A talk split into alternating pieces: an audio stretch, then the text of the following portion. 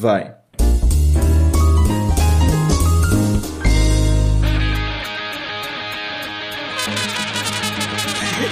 Charada, charada, charada brasileiro! Charada, charada, charada brasileiro! Alô, alô, humanos e humanas! Sejam muito bem-vindos a esse maravilhoso podcast, meu Deus! Meu nome é João e, cara, hoje a gente tá aqui com o real vencedor da Casa dos Artistas Zoom, mano. Maravilha, eu, aqui é o Léo e it's a pleasure to talk with the great Papito here, baby, the, mo the most misunderstood football player of the world. Aqui é o Heitor, cara, que honra, velho. Que honra estar conversando com, com o Supla, o charada brasileiro. Aqui é o Jeff, eu sou um parceiro da Erva e eu tô muito feliz de gravar esse podcast. Sensação incrível. E hoje nós estamos com o maravilhoso Supla, cara. Hello, hello. Tudo bem? A primeira coisa que eu falei assim pra, pra minha namorada foi: Imagina se eu gravo com o Supla. E aqui estamos. Obrigado. achei, achei, engraçado o jeito que vocês me apresentaram, achei divertido. É Casa dos Artistas, o outro é jogador de futebol não compreendido. é, eu gostei, achei engraçado. Prazer, prazer em falar com todos vocês. É um prazer muito grande eu estar aqui e falar, vamos conversar, um, um fazer um bate-papo aqui. Corte rápido, faca. AK-47. I'm an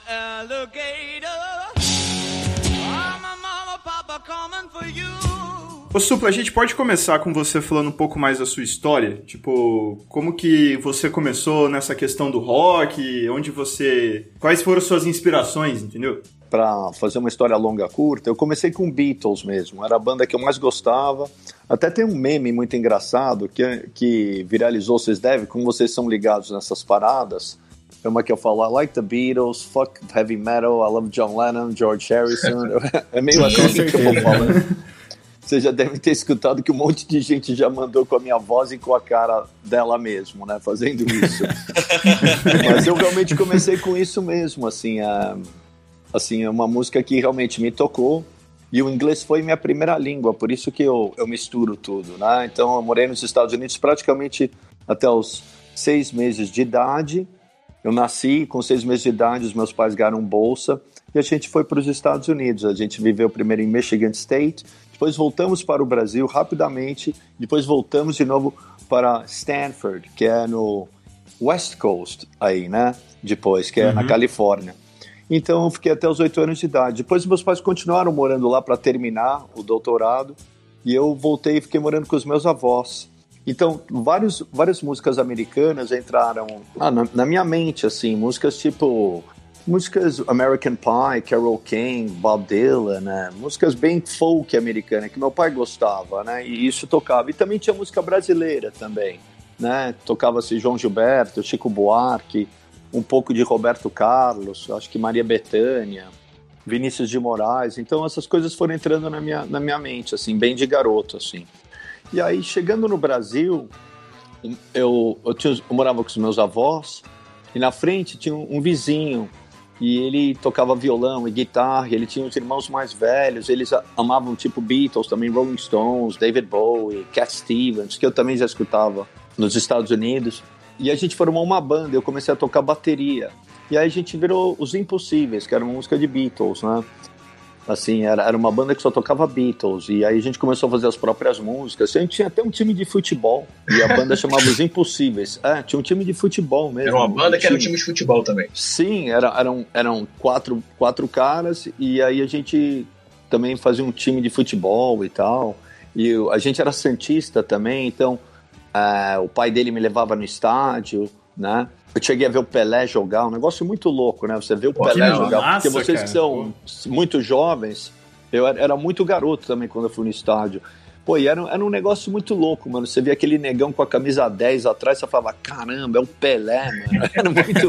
sabe? Desculpa, meu. O Neymar não era nada, mano, sabe? Ah, Jura? Para, né? não tem como, não, não tem cara. como comparar, sabe? cara. É, tipo, não tudo bem, como. Messi, Maradona, cara, mas o Pelé tinha um negócio, cara, só o nome dele era era muito forte. Eu não sei te explicar, cara. Você chegou a ver aquele gol do Pelé que ele faz várias embaixadinhas assim, vai. Acho que é, coloca a bola na cabeça e tal, tal. Bom, tem várias filmagens, né? Assim, que, que, eu, que eu assisti. Um- né? Acho que um que foi na Copa. Foi na Copa dos Estados Unidos que tem aquela teoria da conspiração que fala que aquele gol dele foi fake. Eu não lembro. Foi gravado, isso eu não sei, né? Dizem que Tem um foi- gol- que foi fake, O gol é. mais bonito do Pelé não tem filmado, eles dizem, que contra o Juventus. E ele foi driblando praticamente, driblou umas 7, 8 pessoas assim, chegou e fez o gol, entendeu? É, e não tem essa foi isso. filmagem. Eu, eu nunca vi isso, mas ah, são várias jogadas geniais, né? O, Pe- o Pelé já conheci ele várias vezes pessoalmente, sempre foi muito educado, né? Eu realmente ele não estou falando da vida pessoal dele, das ideias políticas dele, eu tô falando como Edson antes do Nascimento, jogador, Jogador de, de futebol. futebol. É, um negócio. Eu me lembro que eu, eu vi o tamanho da perna dele, assim, no vestiário uma vez. Que, nossa, parecia um. Meu, era, era muito forte, cara. Você vê que aquele cara treinou muito, assim, sabe? Ele treinava muito. E ele falava isso mesmo. Quando acabava o treinamento, o pessoal ia descansar. Eu não, continuava treinando, entendeu? Sabe?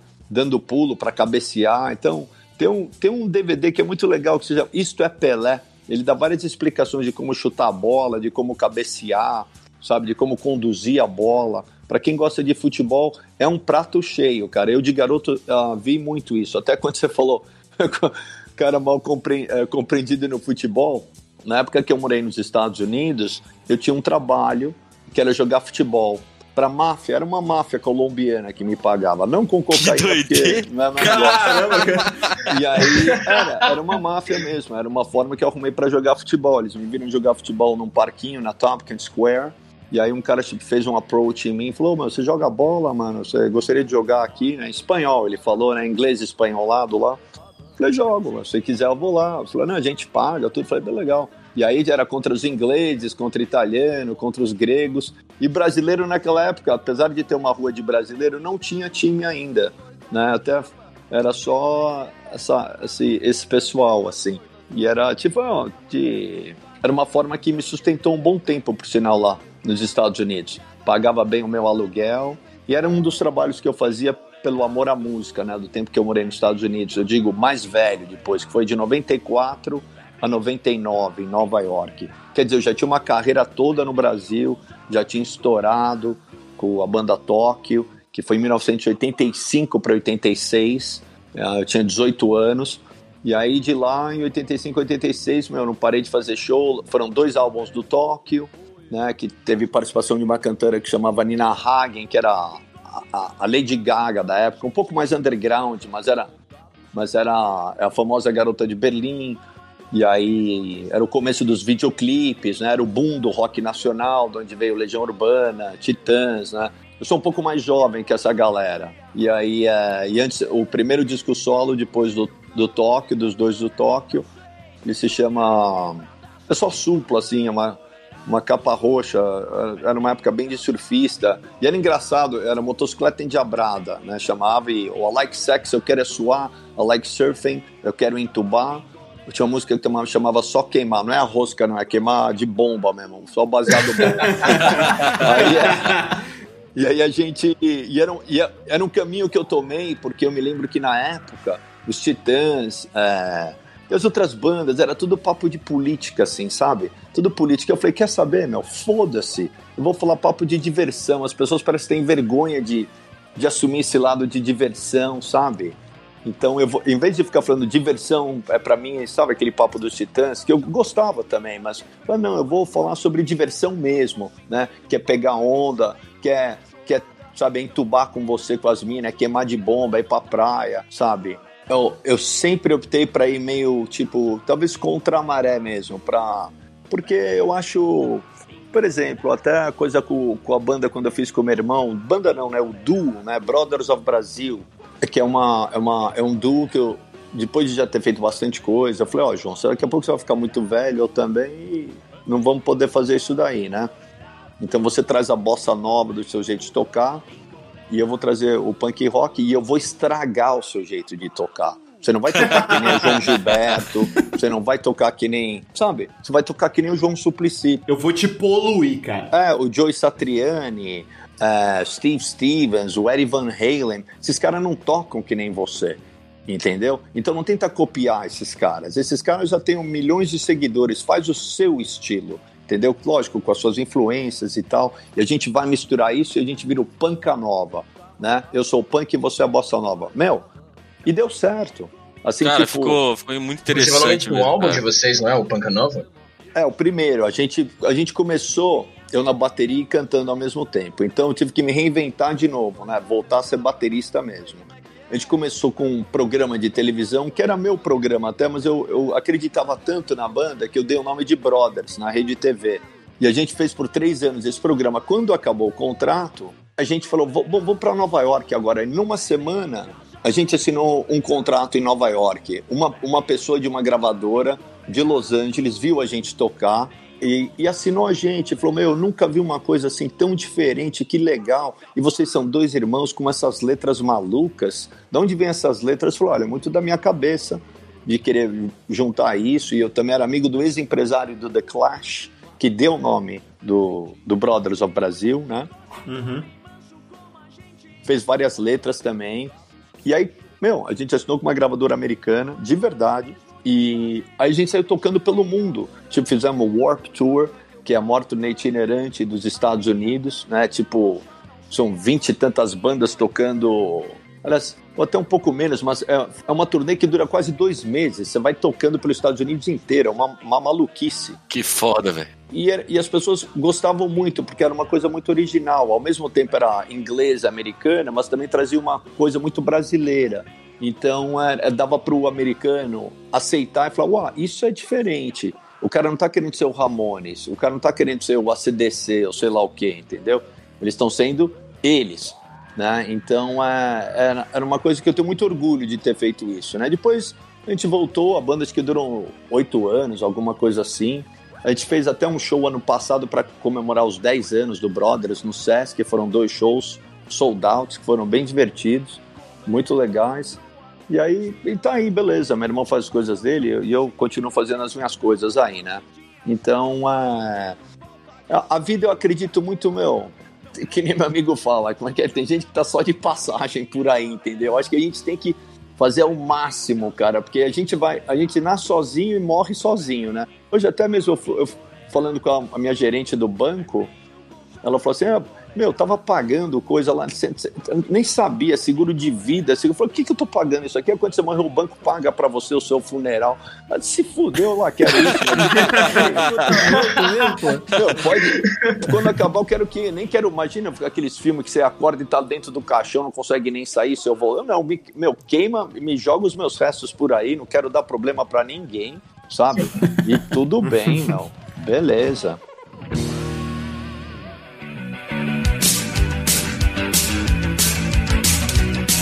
Você tava falando das parcerias, você fez algum com algumas pessoas e tal. Eu queria saber a que te, a que te marcou mais, assim. O que mais marcou, é, eu acho que foi a Nina Hagen mesmo, por causa da música Garota de Berlim, que é o, é o meu, né? Cada artista tem um, um ou dois hits, né? É a sua Ana Júlia do Los Hermanos, entendeu? É minha Ana Júlia, exatamente. É, mas é isso. Se você me perguntar que música que eu conheço dos Los Hermanos, eu só conheço essa. É, é o Pais e Filhos de, de Legião Urbana. do- Mas você não do- tem, você não tem é, raiva, né, quando te pedem pra tocar a Garota de Berlim? Nunca. Eu acho uma música fantástica. Eu adoro Garota de Berlim. Porque muitos muito artistas de- têm isso, né? É, não, eu gosto muito. E gosto muito de Japa Girl também. Gosto Japa muito. Girl. É bom. É, Humanos, eu acho legal essa música. É Humanos, é caramba. uma música que, que veio muito do coração, assim, pra mim, Japa Girl. Apesar de eu falar green hair, purple hair, shaved head, um monte de menina, na, na verdade a Japa Girl não era o meu amor, era a green hair mesmo. O pai dela era, era irlandês e a mãe porto-riquenha. Saía fogo pela buceta, era uma loucura, meu. Um negócio de... e, o- e o vídeo, ele, aca- ele viralizou também na época, né? Viralizou no sentido de. Não era uma coisa de gravadora, né? Não tinha nem internet naquela época. Eu me lembro que o Marcos Mion tirava sarro. Eu falava, pode tirar. Eu falei, o que, que esse playboy sabe do que, que eu tô falando? Eu- aquele vídeo era um vídeo que mostrava realmente o cenário punk de quem vivia aquilo naquela época em Nova York. Cara, como que é fazer uma turnê, Supla? Porque a gente só tem a ideia que, tipo, você aparece no show, vai lá, faz. Mas como que é o background disso? Entendeu? Os Tipo, é, é cansativo, tipo, você fica estressado, tem hora que você liga pro seu assessor e fala, não vou gravar essa merda. É, é um trabalho. depende do tipo de turnê que você está fazendo. Né? Você pode fazer a turnê tipo aqui de uma banda grande, né? A turnê da banda grande aqui é diferente dos Estados Unidos. Estados Unidos você vai segunda, terça, quarta, quinta, sexta, sábado e domingo, segunda, terça, quarta, quinta, sexta, sábado e domingo. E aí você descansa às vezes num domingo ou na segunda e aí começa de novo, entendeu? Então Uhum. depende, é, é muito cansativo. Você tem que usar o seu corpo, ainda mais para quem canta. Não é que nem uma guitarra que você liga ou, ou um piano que você toca na tecla e sai o som, sabe? É a sua voz, né? Então é uma coisa muito cansativa. Você tem que dormir, É você não pode sair, sabe? Senão você não vai ter voz no dia seguinte. É, você tem que saber se cuidar. As turnês que eu fiz com o meu, com meu irmão também nos Estados Unidos era tipo trabalho braçal, tipo operário mesmo, assim. Uma vez a gente fez uma turnê com Adamant, que é um, é um dos precursores, assim, do, de movimento, assim, punk, que tava na mesma época que os Sex Pistols e tal, junto com Malcolm McLaren. Isso em 77, 76, na Inglaterra. Ele, ele conseguiu se reinventar e era um cara que se vestia meio de, de índio, pirata, assim, até até todo mundo fala, pô, o Johnny Depp. o Jo- quando a gente fez show com ele na, em Los Angeles, o Johnny Depp foi lá agradecer ele pelo, pelo visual, pra você ter uma ideia. Ah, moral, E aí, e aí o Brothers fez acho que 30 shows com ele pela América, meu. Negócio de louco. E aí isso, isso era, é muito cansativo, porque, por exemplo, a gente saía. Eu, eu dirigia a van, o João também, a gente ia com o hold, né? E a gente ia dividindo, né? Pra você ver. E eu tô falando isso abrindo o show desse cara. Então, a gente ia, chegava no local, montava a nossa barraca de vender coisa, né? De camiseta, isqueiro, sei lá mais o que, CDs e tal. E, e aí a gente fazia passagem de som, já ficava pro show, que o show era cedo, tipo 8 horas mais ou menos. Eram 35 minutos de show, acabava o show, o hold, e eu já estava tirando a bateria e o João já estava indo para a mesa de, de, de merchandising. Enquanto isso, a outra banda já estava se preparando com os holds e tudo para entrar. Bom, então, nesse intervalo é onde você mais vende camiseta, essas coisas. Então a gente ia pra lá, falar com todos os gringos e tal, e, e já começava a vender tudo. Aí começava o show do cara, a gente dava um tempo, mas ficava ainda ali. Meu, acabava o show do, do cara, aí começava a mesa dele, que era do nosso lado de vender merchandising, também começava a borbulhar. E aí a gente começava a vender mais. Bom, acabava tudo isso, já punha a coisa no carro, na, na van, meu, ia para outra cidade, às vezes era duas horas, três horas ou alguma coisa assim, sempre isso mais ou menos. Aí dormia, acordava, meu, tomava um café, já, já ia pro local do show. Meu, imagina você fazer isso 35 vezes, meu, 30, ah, 35 dias. Não é Não brincadeira. dava tempo nem de dar uma fritada, não? Dar um, dar um rolê, tomar umas cachaça. Conhecer o lugar onde vocês estavam não fazendo dá, show. Não dá, não dá. É, muito, é muita loucura. Você vai vendo enquanto você vai entrando na cidade e tal, sabe? É loucura, meu. É tipo. Não dá nem pra falar que visitou direito, né? É um negócio, é um trabalho duríssimo. Não é só aquele glamour que a pessoa olha, oh, o cara lá no palco tá legal e tal, né? Não, é um trabalho. Tem, tipo, aquela idealização, não é? Até aquela idealização jovem, você, quando você é jovem, pensa em ter uma banda, você fala, pô, fazer uma turnê e curtir completamente, você pensa que é toda aquela, aquela aquele glamour idealizado, mas na verdade tem todo esse cansaço desse trabalho que necessita bastante, na verdade. Então, tem- é isso aí. Agora, lógico, esse- essa era a nossa condição. Tudo bem, você pode estar na condição também de. Tudo bem, tem os holds que todo faz, trabalham para você. Você chega lá, você canta, aí você volta pro hotel, você dorme, sabe? Aí você vai no bus com a galera, você vai dormindo e tudo bem, lá no seu quarto atrás no ônibus e tal. Tem essa mordomia também, que eu já tive esse estilo também. Mas quando a gente estava ali nos Estados Unidos começando com tudo, ou na, ou na Inglaterra, esse é o pique, meu. Então é, é pique duro mesmo, é, tra- é trabalho de cão mesmo. It's been a hard day's night. Quando você entra nessa vida de músico mesmo, para valer, é, realmente você tem que fazer porque você ama mesmo, né? É uma dedicação. Não, não é todo mundo que aguenta. O meu próprio irmão não aguentou. Meu, meu irmão, ele tem filho, e coitado, a gente ficava três meses longe, ele ficava três meses longe dos filhos, ele ficava louco. Naquela época só tinha dava para ver de Skype, não era pelo telefone, tinha que ver no computador. Meu, o cara ficava louco, ele não via a hora de voltar pro hotel e falar. Imagina você tem um- sua, sua filha e você não tá vendo a sua filha crescer, né? Não pode abraçar, não pode ver, é né? muito difícil, muito difícil pra ele. Pra mim, cara, eu, como não tenho filho e não sou casado, então, sabe, a minha família são meus próprios fãs, admiradores, entendeu? É lógico, eu tenho meus amigos e meu pai, minha mãe e tal. Mas eu digo, eu tenho muito respeito pela pessoa que vai no show, paga o ingresso e vai lá e compra tudo, a camiseta, todas aquelas coisas, sabe? Eu acho muito legal, cara. Né? Eu realmente aprecio demais, porque essa é a pessoa que, que faz a, a sua vida acontecer, Uhum. né? Sem essa pessoa não tem, não existe. Exato. Simple as that, you know? Mas a gente continua aí. Agora eu tô preparando um novo álbum. Até vou falar, recomendo para vocês uh, o álbum Ilegal. Tem toda essa vida depois do Brothers of Brasil, que teve o álbum Digo o que você pensa. E tem muitos clipes no meu canal do YouTube. Ah, O álbum Digo o que você pensa ah, tem a música Parça da Erva, que marcou muito, assim, pra eu sentir. Eu assim, adoro É uma música muito boa, cara. Eu também adoro essa música, cara. É uma música que, por exemplo, é o que eu digo pra você, está sempre se reinventando, entendeu? Então essa música marcou mesmo ali. Nesse álbum, foi a que mais marcou do álbum Digo o que você pensa. Anarquia também marcou, ela entrou até no filme do Sid Vicious, chama Sad Vacation, e entrou a versão em inglês, né, não em português.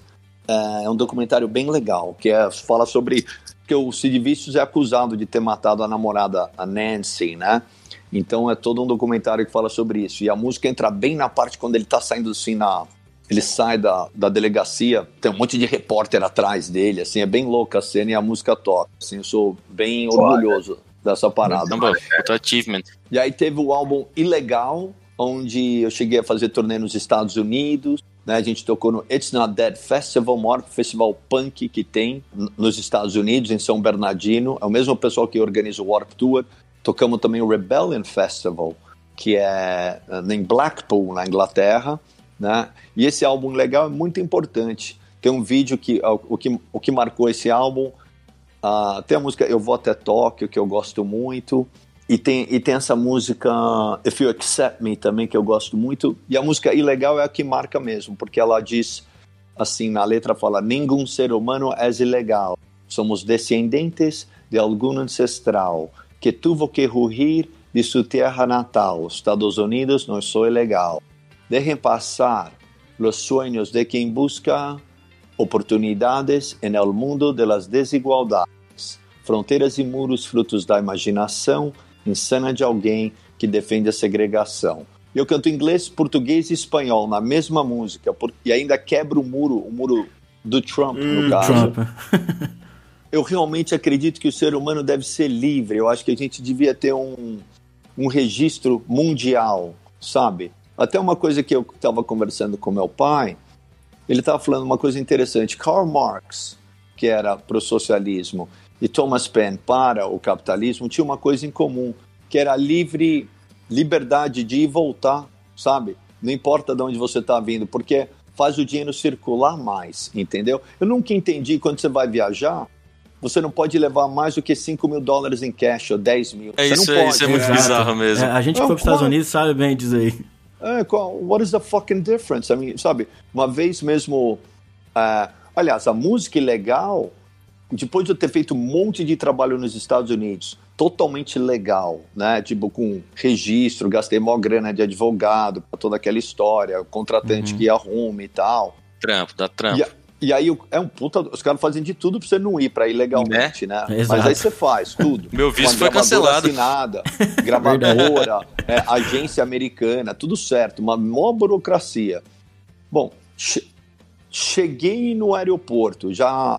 Aí eu só queria, fui para descansar. Trabalhei que nem um cachorro aqui no Brasil. Ia ficar oito dias em Los Angeles. Só ia ficar lá tranquilo com a minha namorada na Disneylandia, tipo programa de, de velho louco, sabe? Vamos lá. Fumar maconha na Disneylandia e ficar parado, sem fazer Que nada. massa, cara. Meu, não, Nossa, eu é- queria muito ter feito isso, de verdade. cara. Ramones mesmo, I wanna be sedated, tá ligado? Cada um faz as suas férias como quer. Tem gente que vai pro Caribe, tem gente que não, não tem férias, não tem jeito mesmo. Mas eu tive essa oportunidade.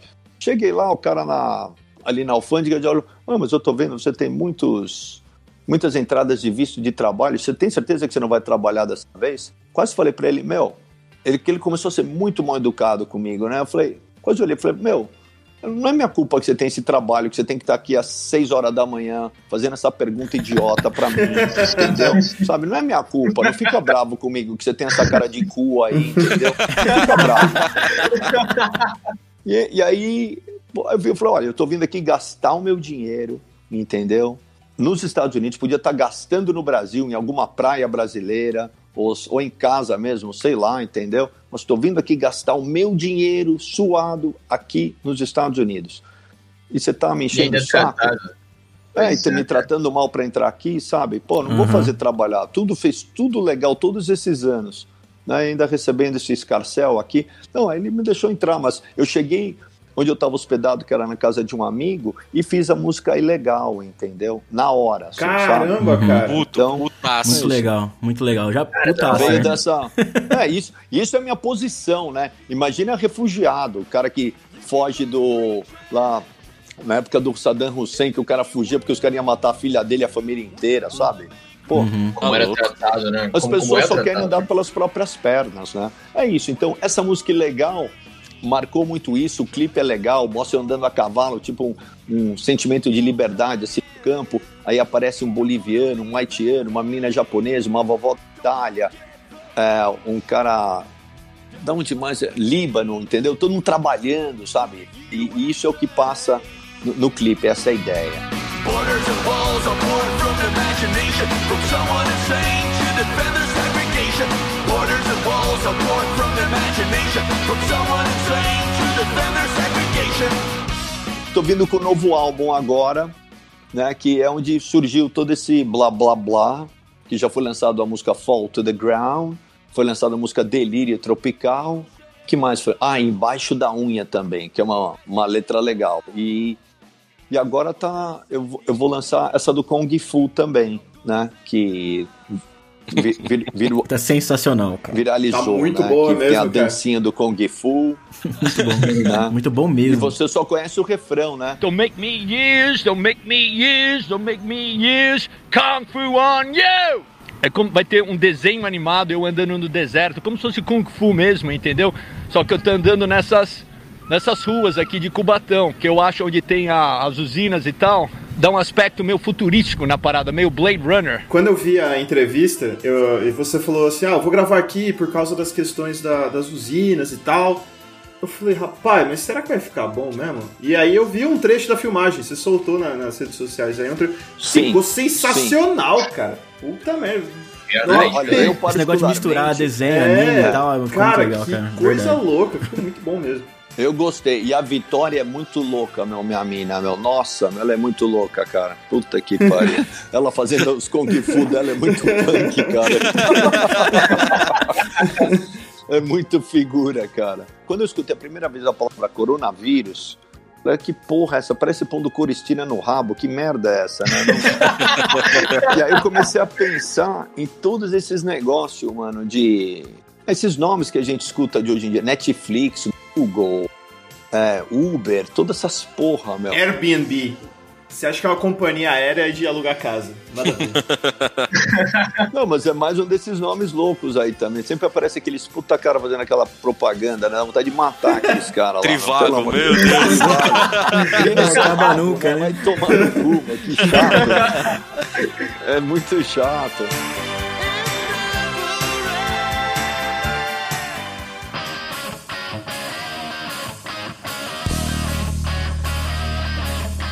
Hoje em dia a gente não tem mais o rock ocupando lá as paradas de sucesso.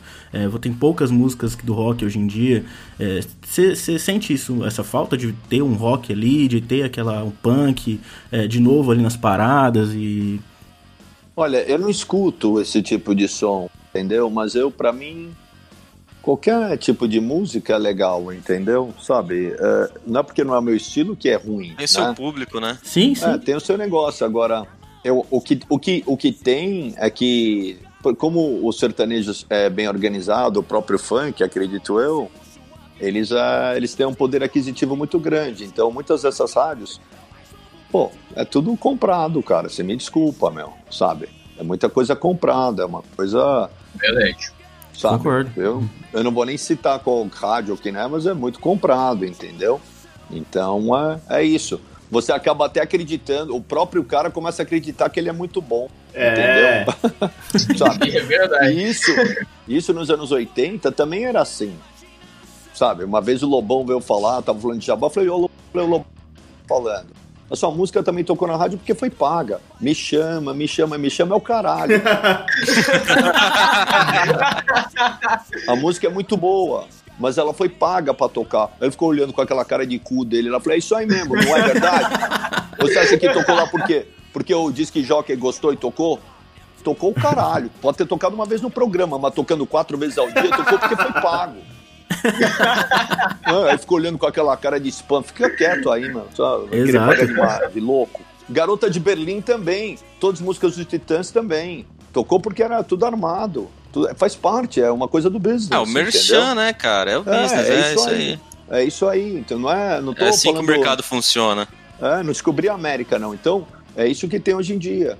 Então, e tem umas músicas de rock aí, vindo e tal, tem umas que são boas, outras são más também, e, e vale pra tudo. A coisa do funk, por exemplo, quando você fala de sacanagem de um jeito legal, eu acho legal, entendeu? Eu não acho ruim, não. Rock and roll é isso. Rock and roll is fucking, dude. É tipo trepar também. Rock and roll é tipo, you know, é pinto entrando, pinto saindo, mano. É isso aí. Agora, é, é que aqui, às vezes, sabe, vem uma, uma, uma, uma rima muito fraca, sem ter uma metáfora interessante, sabe? Se ela vem interessante. Muito pejorativo, né? Até demais. louca, é, ou- é, tem- lógico, tem, tem isso também, tá? Tem a coisa do, de jogar a mulher lá pra, sabe, pra baixo, né? Isso é, isso é ruim também, entendeu? Mas tem coisa legal, tanto no funk como em qualquer estilo, porque cada um tem um estilo. Agora, é lógico, um garoto da periferia, ele vê quem é que tá ganhando dinheiro, aquela coisa assim, pô, ele vai Uhum. querer ir naquilo. E pra se fazer um som é, com uma qualidade assim legal, assim de rock, interessante, bacana, você precisa de um equipamento bom também, custa muito mais caro, né? E existe No um funk- estudo também, né, cara? Existe um estudo do instrumento, não é só Lógico. jogar lá. Mas, por exemplo, no funk também você tem que saber fazer um beat muito bacana pra O beatmaker É, tem que ser. Tem que tem ser. que ser legal. ser bom. Mas é mais barato.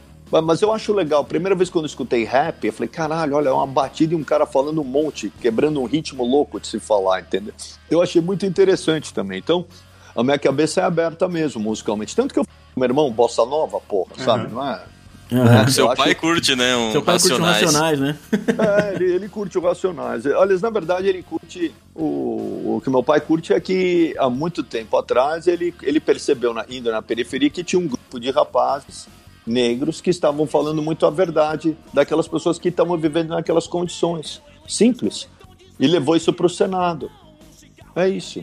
Entendeu? E aí ele curte. Sensacional. Muito massa mesmo. Porque ele, ele trabalha de verdade, né? Povo, né? Se metade desses políticos trabalhassem que nele, realmente a gente já tá numa situação melhor, entendeu? É, cara, eu, é, que ela- eu, eu tenho que é. falar isso, que ela acabou de me mandar mensagem. A minha irmã pediu pra falar que ela ama o seu pai, Supla. Eu também. Pô, ainda bem, cara. Ele é mais punk do que eu e que o seu pai também. Tinha um meme que rolava que mostrava o meu pai sendo carregado pelos polícia, que ele ficou na frente, que a polícia ia tirar uns pulseiros e meu pai entrou no meio e se jogou. E aí os caras tiram uma foto minha e põem do lado e falam: um é, um é punk e outro é poser. Eu achava muito engraçado. mas eu respondia pros caras, eu falava, bom, beleza, mas ele- o meu pai é mais punk que o seu pai também, então fica de boa. seu pai não tá lá deitado lá no meio do, do, do, do ali também com a polícia levando. tá Mas é o trabalho dele, né, não sabe? Ele é o político que tá ali. Se eu fosse político que nem ele, eu tava na. Não, ia ser todo. Acho que, eu acho que eu sou meio assim por causa dele até, entendeu? Eu Pode acho que crer. ele- e eu sou uma mistura, né, do meu pai e da minha mãe, né? O que a gente é, né, na Sim, verdade. sim. Drogado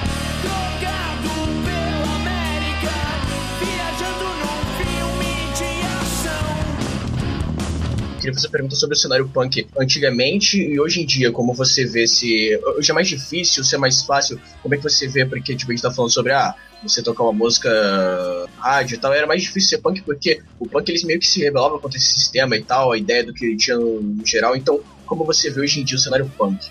You know, punk. What is punk? Quem inventou a palavra punk? Punk era uma palavra que se falava nos anos 40 para quem era bagunceiro, arruaceiro. Aí depois virou um fanzine, né? Uma expressão que quem deu foi o Lex McNeil para esse fanzine em Nova York. E, era, e foi dado para essas bandas. Era CBGBs, né? É, esse- que era, o, que era os Ramones no começo, é, a Blondie, Talking Heads. Eram bandas que estavam experimentando. O CBGB era o único lugar naquela época que podia ter música autoral. Antigamente era só cover. Então ali esse pessoal ia lá para experimentar, entendeu? Era um bar que uns Hells Angels, né? E era isso, era um buraco, mas tinha um, tinha um som bom. Ali tinha uma acústica. Eu cheguei a tocar ali Que foda, várias cara. vezes. Inclusive, eu tenho um canal do YouTube que eu comecei, fiz quatro entrevistas até agora. Uma foi com a Bárbara Paz, outra foi com o Bob Burnquist, o skatista. A terceira foi com o Frejá, que eu gosto muito, que era do Barão Vermelho, tem uma história muito interessante para contar. E a última agora foi com o Bob Gruen, fotógrafo ah, lendário, tirou foto do John Lennon, do David Bowie, do The Clash, do Sex Pistols, do Bob Marley, do Queen, do Black Sabbath, dos Ramones, do Kiss, do Divo, da Silks and the Benches, do Lou Reed, e por aí vai. Ah, Precisa de mais? Não precisa Patti não, eu acho que tá. é, do Alice Cooper, da Tina Turner. E quem quiser conferir essa entrevista, tá muito legal, porque eu toco várias, ah, várias músicas ali, entendeu? Ah, sobre as fotos que ele tira. No meu canal no YouTube, é, Supla, vai lá você vê a entrevista. Eu parei agora porque o menino que faz com a gente teve um problema, ele vai ter que parar agora e, e beleza, né? Mas tá, eu, eu tava adorando fazer, é em casa mesmo que a gente faz, né? Eu entrevisto a pessoa e tem minha banda que toca no estúdio e tá muito legal, né? Então, isso aí ele conta várias histórias ali. Então, e ele, ele viveu todo esse começo do punk e tal. Então, o punk, pra mim, o punk é você não seguir as regras. Tem aquela expressão, puta, o cara bateu a cabeça, punk pra caralho. Tipo, uma puta, foi fudido pra caralho. Pode ser isso também, você pode usar. Eu, eu mesmo já uso, nossa, foi punk demais. Ver a cabeça do cara arrebentada, sabe? Assim, como uma expressão. Mas se você falar pelo som, tudo bem, tem o punk rock, né? Que é, vai três acordes e tal. E tem suas várias vários estilos dentro do punk também, né? Agora, pra mim, a, coisa do punk é atitude, tá ligado? É você ser você, é não seguir a onda, não adianta pôr cabelinho punk ou roupinha punk. Não, você pode ter isso aí, mas é você seguir você, nas suas influências, no que você acredita, you know, stand up for your rights, you know, sabe quais são os seus direitos, né? Isso pra mim é ser punk, nesse sentido. Você, tem gente que fala, pra mim punk é tem o punk anarquista também, que não quer fazer parte do sistema de nada, é anarquia total, entendeu? Não quero estar no rádio, não quero estar na televisão, né? Eu sou esse tipo de punk, entendeu? Sabe? Cada um tem, cada um segue a sua. Eu acho que o importante é você ser livre, viva a liberdade. Mas Não, rolou música- uma, uma segregação, não rolou? Assim, no começo, é, quando começou o punk, o próprio movimento butinada aqui no, aqui no, no Brasil, rolava uma galerinha meio caga-regra, né? Tipo, o que Sim. é punk e o que não é. E você não é punk, você, não pode estar na cena, você não é underground e tal. Sim. O próprio Ramones sofreu isso. O próprio Ramones sofreu É, isso depois de um tempo, né? Falava que era punk de boutique e coisa e O tal. Ramones, eu, eu acho que eu- é até, até ridículo alguém falar isso, porque é um dos pioneiros, né? Aliás, eles nem se consideravam banda punk. Johnny Ramone detestava. Eu não sou banda punk, eu não sou nada disso, sou futurístico. I'm rock and roll. You know? Não, se quiser falar que você é punk, tá, tá bom, beleza. Mas no Brasil teve isso daí bastante, né? De. O, o próprio João Gordo mesmo, só o traidor do movimento. O traidor do quê? O cara tem uma. O cara, o cara, o cara tem que pagar as contas dos filhos da, da casa dele, sabe? Ele tem que trabalhar, entendeu? É então, isso. Passou uma bela pro Ah. movimento, né? ah, então vai morar no mato, sabe? Vai morar no mato e não paga nada e fica lá. Não, os entendeu? caras falam que Ratos é vendido, cara. Pelo amor de Deus, bicho. Não, o Ratos Ratos Porão é... é um exemplo, tá sempre tocando ali o tipo de som, goste ou não goste, entendeu? É aquele estilo, né, sabe? Eu, eu não entrei na música punk por causa do Ratos, isso eu posso te dizer. Eu gosto de melodia, como eu te falei. Como eu te falei no começo da entrevista, what do I like? I like the Beatles, man. I like melodies, you know? Eu gosto de Something in the way she moves attracts me like no other lover. Eu Melodia, ia perguntar pra cara. você, tipo, se você viveu essa época, assim, a, a cena. Se você viveu a cena ou você fazia o seu, seu, seu trampo. Eu vi a cena que eu vivi no Brasil, que eu posso te dizer, era a cena New Wave pós-punk, que é o, é o- é o estouro do rock brasileiro, que era tocar em tudo que era danceteria. E tava tendo essa movimentação punk. Tinha também no underground. E eu via, e eu ia nos shows, quando eu não era nem conhecido, no Radar Tantan mesmo, uma vez eu tava, tava tocando, como é que era? É, lobotomia. Lobotomia, Blind Pigs, cólera. Não, Blind Pigs nem existia ainda. Não, Blind Pigs era criancinha ainda. Eu fiz até show aqui com o Blind Pigs no hangar. Não, nem, era, nem tinha Blind Pigs. Era lobotomia, que é Garotos velho. podres também, né? É, Velhão, Garotos Podres é dessa época. Tava uma galera toda tocando ali é, no Radar Tantan. Era um festival grande, cara. E, meu, eu tava no pogo, eu tava meu, tava aqui num débil mental dando porrada, eu e um, dois amigos. Quando eu olho, assim, eu vejo um amigo, pum, tomando um- uma porrada na cara, era o dos punk da morte.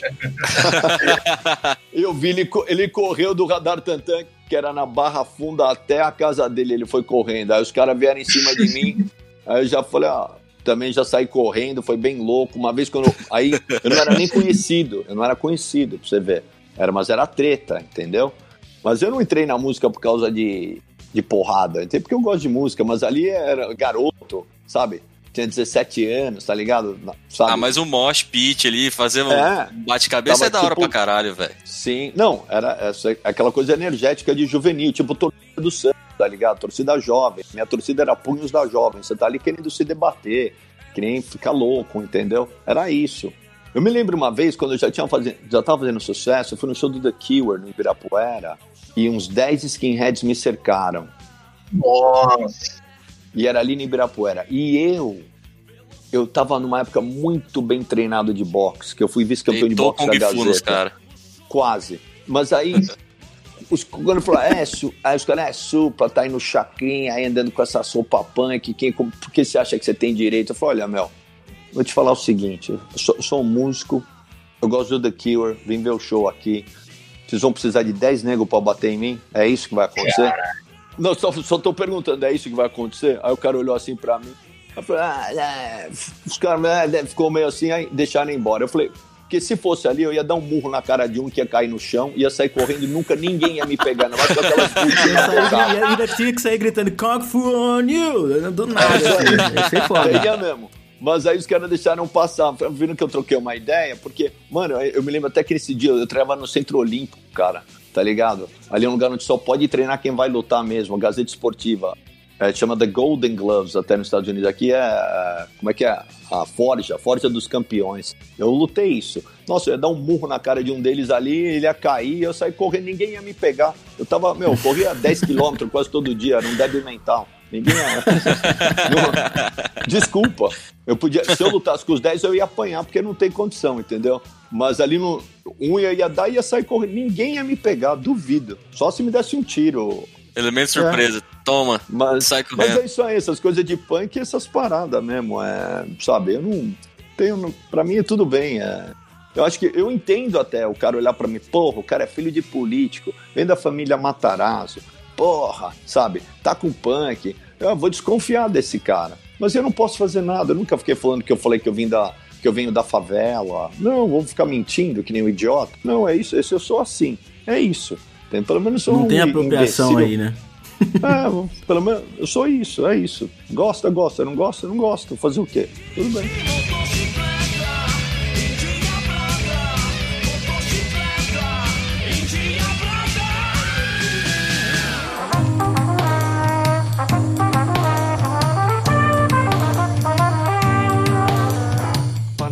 Você escreve muito, você tá sempre se reinventando, você falou sobre reinventar. Você falou que na, que na época do Brothers, quando você começou com.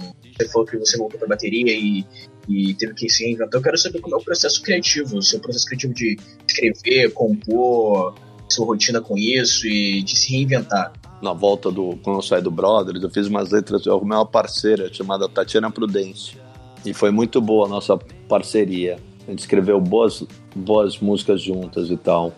O meu sobrinho, filho do meu irmão André, que é advogado, a gente começou a fazer letra. E é muito legal, porque ele tem 17, 18 anos, e a gente conseguiu fazer uma parceria muito legal. As letras em português eu gosto muito delas. E lógico, vem com um refreshment, porque ele é bem mais jovem do que eu. São duas mentes diferentes, assim, ele mais jovem, e isso é legal, né? É, e essa letra, por exemplo, que eu falei embaixo da unha, ele que falou embaixo da unha. Vamos fazer uma letra de todos esses novos assuntos que a gente está falando, desses, desses nomes que estão aí, sabe, pipocando por aí. Então a letra vem assim: Ó menina, cê tá ligada? Eu não gosto de mais nada. O passado é podre, o futuro é sujo. Coronavírus, fome, Uber. Eu fio nesse Mark Zuckerberg, China e dólar, me extrapola.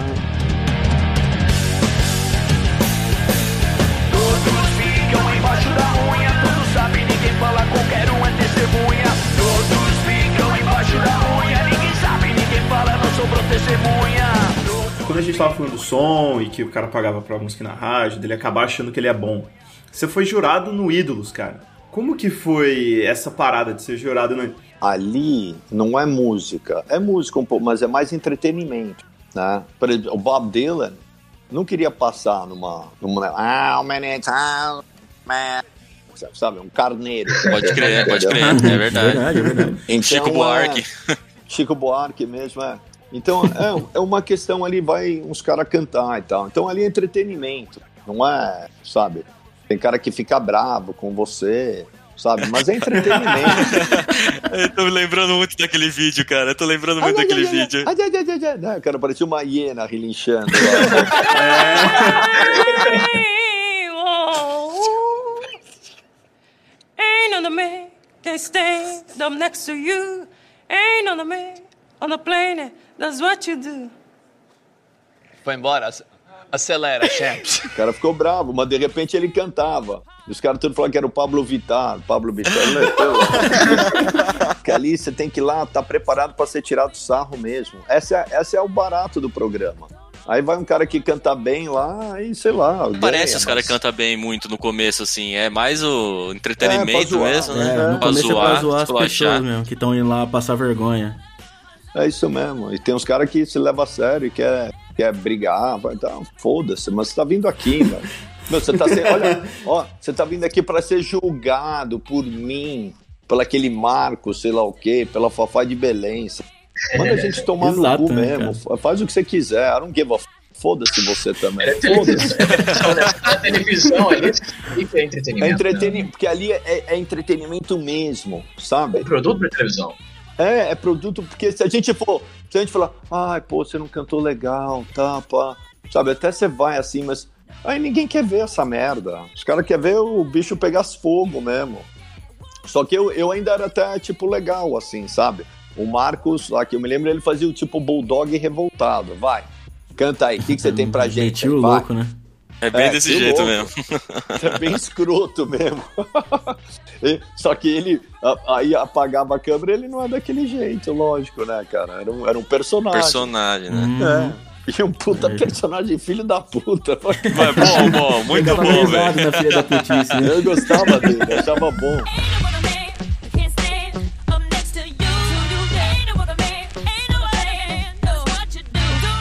Foi participar da Casa dos Artistas, cara? Porque a gente tá vendo. E como que você foi parar lá, pelo amor de Deus? É, como que você foi parar lá, cara?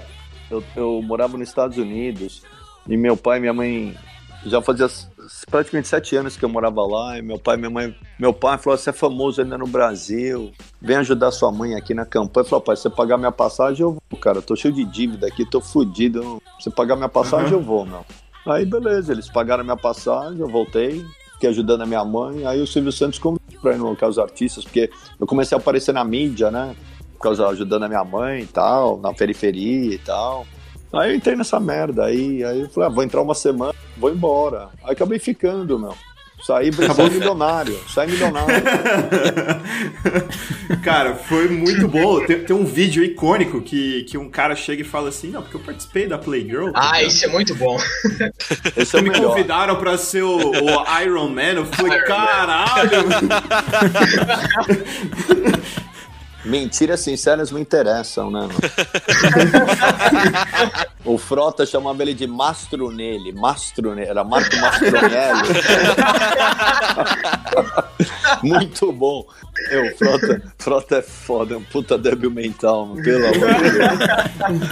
O Taiguara ele apelidou o cara de Taivara. Sensacional. Her in Tompkins Square.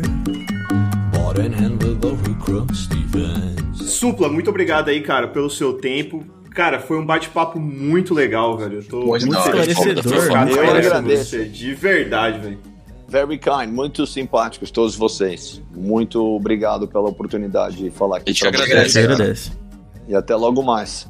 Então, galera, ó, o Supla já falou aqui no cast, mas pra você que não segue ele nas redes sociais, vai lá, ó. Supla. Não tem- não YouTube, tem dificuldade nenhuma. Instagram, Facebook, não tem dificuldade, cara. Vai lá, segue o cara, dá aquele apoio, entendeu? Não só o apoio que você dá pra gente, mas vai pra dar o apoio pro Supla também. Obrigado. E aí o Léo vai ficar com a parte chata, né, cara? Exato, é, rapidinho, tá, galera? Ó, um merchan aí pra vocês. Você, cara, que tá ouvindo a gente aqui, você ouviu o Supla falando várias expressões em inglês aqui, ouviu a gente falando inglês aqui também. Você também quer aprender, quer entender antes, mesmo antes da gente traduzir, a gente tem aí o curso Inglês para Leigos. Vai estar o link aqui embaixo, aqui é muito importante, beleza? Você crescer na vida, você saber falar inglês é uma coisa importante hoje em dia. E fica aí a dica, clica aí no link. E não esquece de seguir a gente nas redes sociais lá, segue no Instagram, dá um follow no YouTube lá. Não um follow, tá? É um follow, não unfollow. Dá, segue a gente lá, no, inscreve no canal. E se inscreve no canal, ativa o sininho lá e tamo junto.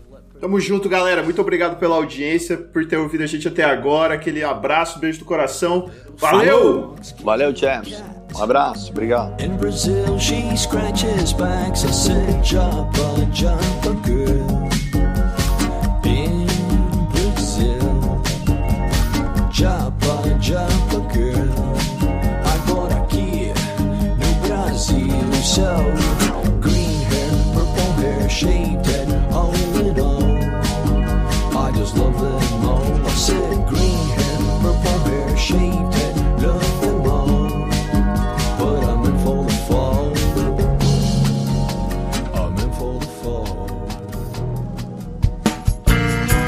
A edição desse podcast foi feita por bancodecerebros.com.br.